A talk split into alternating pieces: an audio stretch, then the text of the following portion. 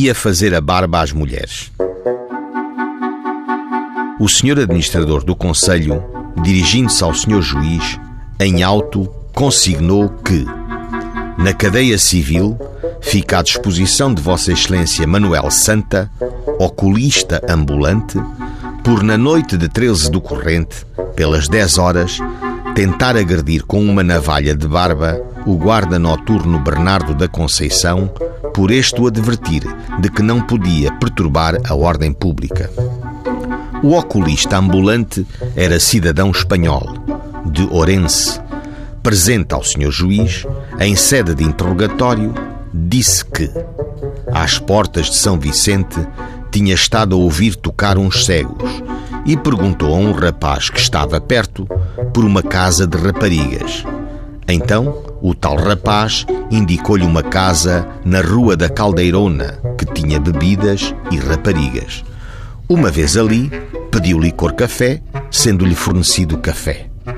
Protestou em termos que em Espanha não são ofensivos e, quando reclamou, estava algo pingado. O que é certo é que, ao pobre do oculista ambulante lhe caiu em cima um tal Saavedra, amante da patroa das raparigas e ali residente, que os bufeteou, ferindo, desistindo da peleja quando a patroa e todas as raparigas o agarraram.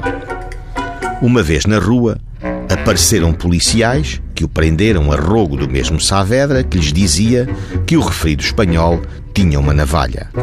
Ora, além de oculista, segundo os autos, era também ele vendedor de navalhas de barba e outros artigos. Provou-o com documentos.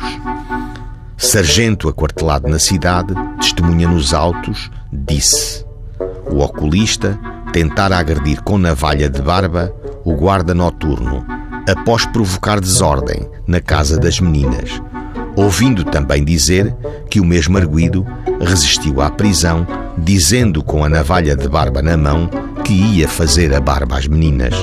O resto da noite passou-a nos calabouços.